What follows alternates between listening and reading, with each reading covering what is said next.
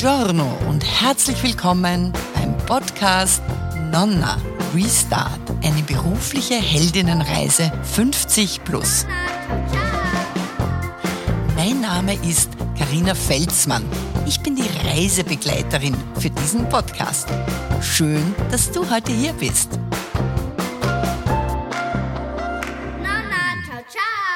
Ich freue mich, dass heute Sabine hier bei uns ist und uns ein bisschen von ihrer beruflichen Erfahrung erzählen wird und äh, wo sie heute steht.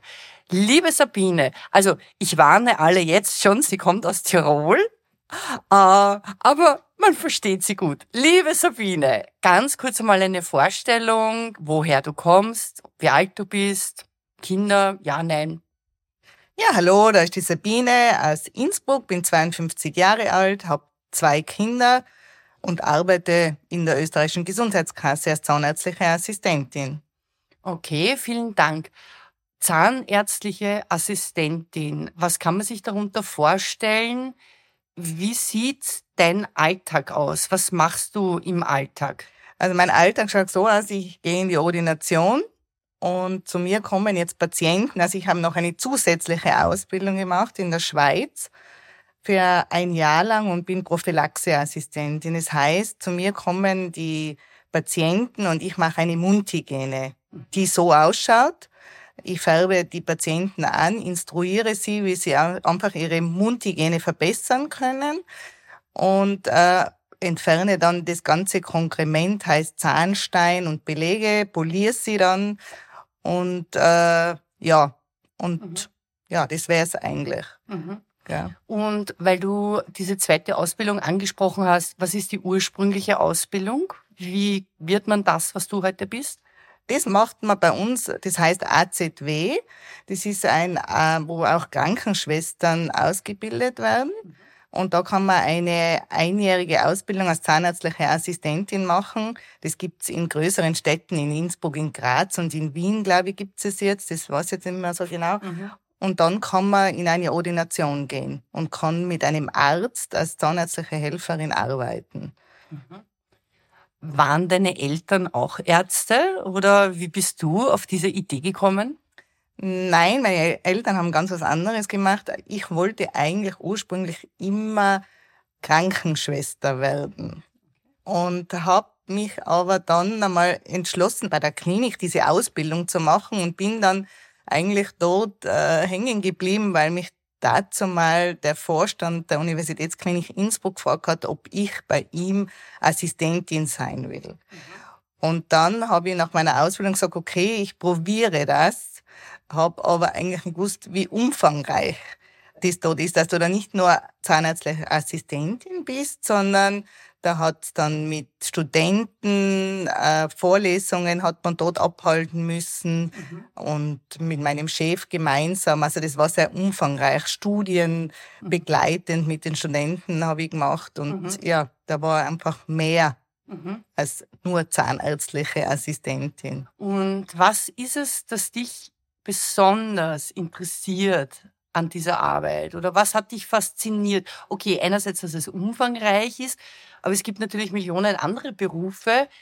Irgendetwas hat besondere Attraktivität offenbar gehabt und hat es noch immer womöglich, ja? Ja, es ist einfach der Kontakt zum Menschen. Man muss, also wenn man so einen Job macht, glaube ich, erstens man dringt ja in einen Intimbereich des Menschen ein. Man muss da sehr vorsichtig sein. Und das hat mich eigentlich immer interessiert.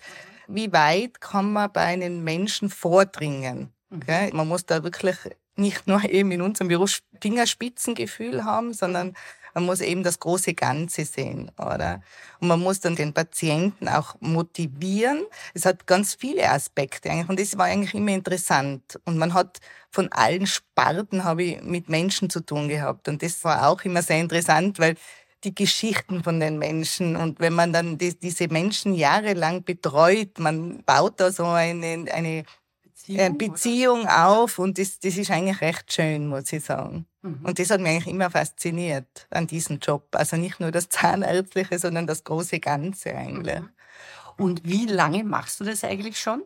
Über 30 Jahre mache ich das. Jetzt. Über 30 Jahre? Ja. Wow. Und wenn du jetzt so in die Zukunft schaust, also in den nächsten oder so mittelfristig fünf, sechs Jahre, könnte es sein, dass da noch was anderes kommt oder bist du dir ganz sicher, du bleibst dabei?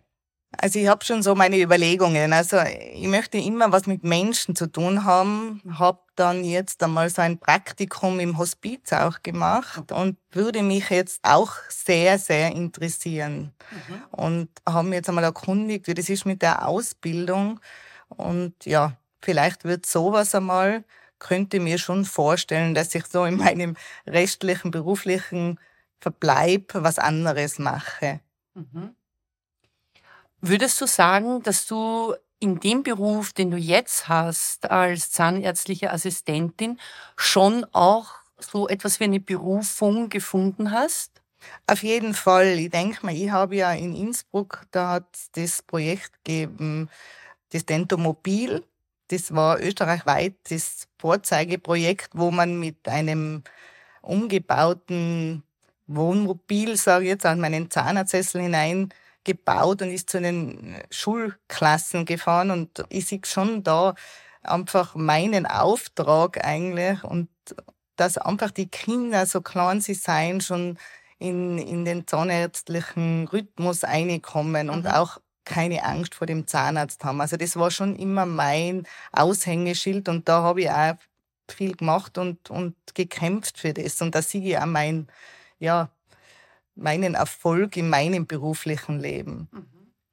Also so von den Kindern zum Hospiz, aber beides hat mit Menschen zu tun und deren Geschichten womöglich und ja, es ist ja so, ich denke mal, es ist so traurig, denke ich mir dann, wenn, jetzt habe ich am Anfang viel gearbeitet mit Menschen ihres mhm. Lebens und was eigentlich so schlimm ist, dass viele das nicht sehen, dass es auch bis zum Schluss der Genuss des Essens, des Kauens so wichtig ist.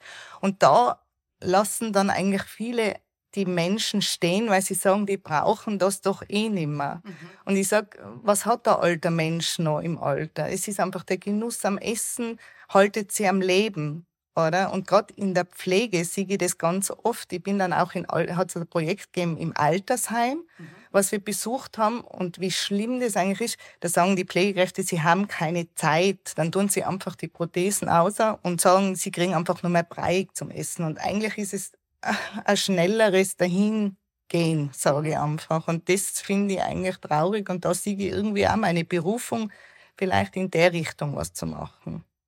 Okay. Würdest du sagen, dass du einerseits bei der Entscheidung zur zahnärztlichen Assistentin, dass du diesen Weg eingeschlagen mhm. hast, wenn du dich daran erinnerst, äh, wie das war, hast du da Helfer gehabt, Helferinnen? Oder war der eine von der Klinik auch so eine Art Mentor? Nein, überhaupt nicht. Also das, das habe eigentlich ich für mich entschieden, dass ich jetzt einmal in die Pflege dort einsteige weil die Ausbildung hat dazu mal auf der Klinik stattgefunden, die einjährige Ausbildung. Und ich habe überhaupt keinen Mentor oder was gehabt. Also das hat einfach dann ein, meine Oberschwester hat mir dann gefragt, ob ich nicht auf der Klinik bleiben will. Mhm. Und da habe ich mir dann entschieden, okay, ist zwar ein, ein großer Brocken mein, mein Herr Professor gewesen, wo niemand hin wollte. Ich habe mir dann einmal entschlossen, mhm. ich habe da gesagt, also aufessen wird er mich ja nicht, ja. oder?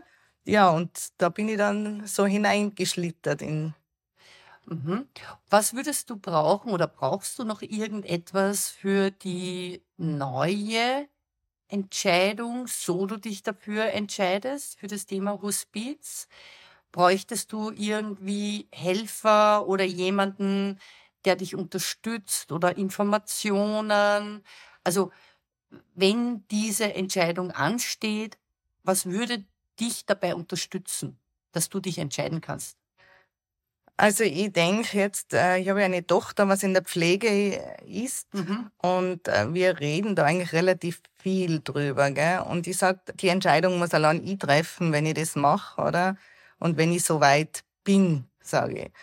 Ich bin jetzt wirklich da in dem Umbruch im Moment, dass ich mir schon Gedanken mache in die nächsten Monate, wo geht denn mein Weg in der Pflege hin?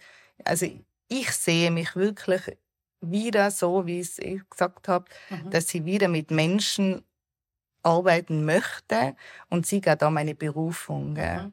Und ich glaube, also das war dazu mal schon so, wenn ich das will machen, dann mache ich das. Mhm. Mhm. Es braucht halt nur noch einen gewissen Kick, sage ich jetzt, ja. dass ich einfach eine Struktur mir selber zusammenschreibe, wie gehe ich es denn an und wo habe ich meine, schon meine Unterstützer, weil man braucht immer, wenn man sowas aufzieht, braucht man schon seine Unterstützer, weil das muss irgendwie Hand und Fuß haben. Weil ich kann jetzt auch nicht sagen, ich gehe jetzt ins Hospiz und will es mit Zaun machen oder so. Gell? Ja, also man braucht da schon ja, Unterstützung. Kennst du das, wenn du vor wichtigen Entscheidungen stehst, dass dann auch innere Stimmen womöglich sagen oder auch äußere, oh mein Gott, tu das nicht oder echt jetzt, traust du dir das zu? Kennst du sowas oder gibt es das bei dir nicht in Tirol? das gibt es natürlich bei mir in Tirol genauso wie im Osten Österreichs natürlich. Aber ich glaube, das muss jeder für sich selber entscheiden, glaube ich. Und es ist jeder Mensch anders. Und wenn er das tun will, dann entwickelt er auch die Kraft, mhm. glaube ich. Das denke ich so, ja. Jetzt könnte es ja sein, dass die eine oder andere Frau uns zugehört hat die selbst überlegt, sich beruflich zu verändern oder einfach inspiriert ist.